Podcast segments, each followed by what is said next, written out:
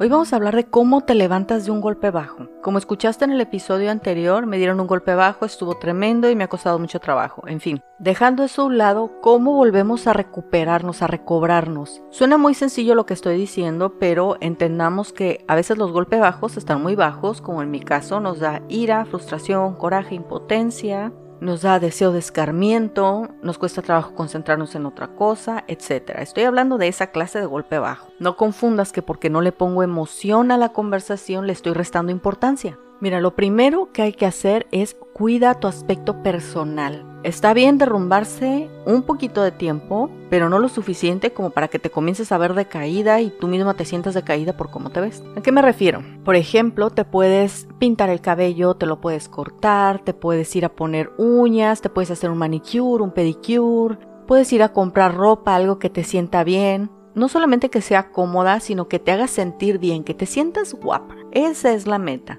Definitivamente cuando nos dan un golpe bajo sucede una situación que nos afecta directamente a nosotros por una persona a la que confías, una parte de nuestra autoestima sufre pero bien, como si no nos hubieran dado la importancia o de repente ya no somos importantes para una persona que eras importante. Y aquí sí que es esencial que te guste cómo te ves. No te tienes que ver cómo te sientas, te puedes ver bien aunque te sientas muy mal. Y ese es el propósito. Esas son todas las cosas que yo hice. Me corté el cabello, pintármelo, arreglarme las uñas, comprarme ropa. Lo primero es levantar lo físico, que es lo más fácil. Otra cosa es salir. ¿Sabes? Hacía mucho tiempo que yo no salía sola.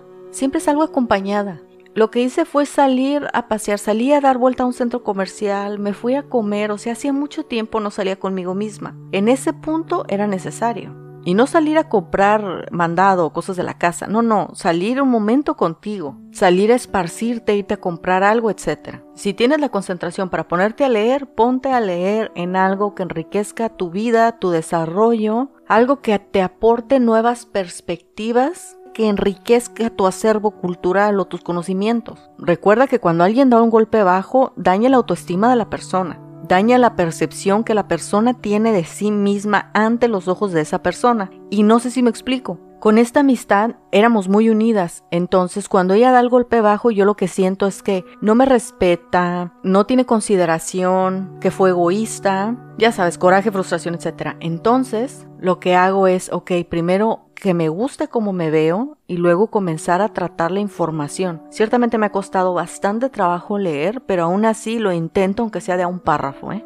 Otra cosa que es importante es sacar tu mente de la situación, por ejemplo, estudiando algo. Yo lo que hice fue escribirme en un curso que me demanda cierto número de participaciones, que me demanda entregar tareas a tiempo, etcétera, para recibir la certificación. Definitivamente también hacer algo de ejercicio, ya sea que puedas ir a caminar al parque, te inscribas en el gimnasio o nada más andes de aquí para allá barriendo, lavando la ropa, limpiando el jardín, limpiando tu casa, lo que sea que te demande ejercicio, es muy importante. Tu cuerpo tiene que respirar Recuerda que las emociones son algo y que el cuerpo necesita expulsar, digamos, esas emociones negativas. Una de las cosas que pensé era, ok, esto ahorita está muy complicado, voy a agarrar mis cosas y me voy a ir de vacaciones. Al crucero, ¿no? Es broma si escuchaste el episodio anterior, más bien es un sarcasmo. En fin, decidí no hacerlo porque porque yo sabía que me iba de vacaciones, me relajaba y cuando regresara iba a tener que lidiar con lo que estoy lidiando ahorita. Cada quien tiene su forma de ser y cada quien sabe lo que es mejor para sí mismo. Para mí era mejor lidiar con esto ahorita y aprovechar mis vacaciones en un momento que yo de verdad lo quisiera y lo disfrutara en vez de utilizarlas para huir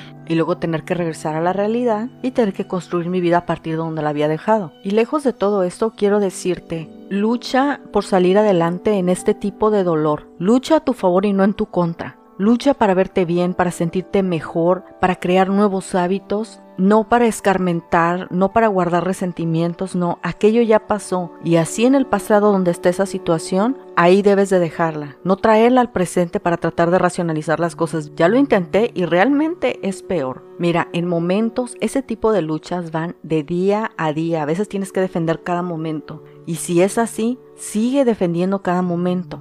No podemos permitir que acciones de otra persona vengan a ensombrecer nuestra vida, ni que sea la piedra angular en donde nos amargamos. No, no podemos entregarles además una parte de nuestro futuro. Tenemos que salir adelante, un golpe bajo no es para siempre, tenemos que saber actuar por nosotros mismos, por nuestro bienestar.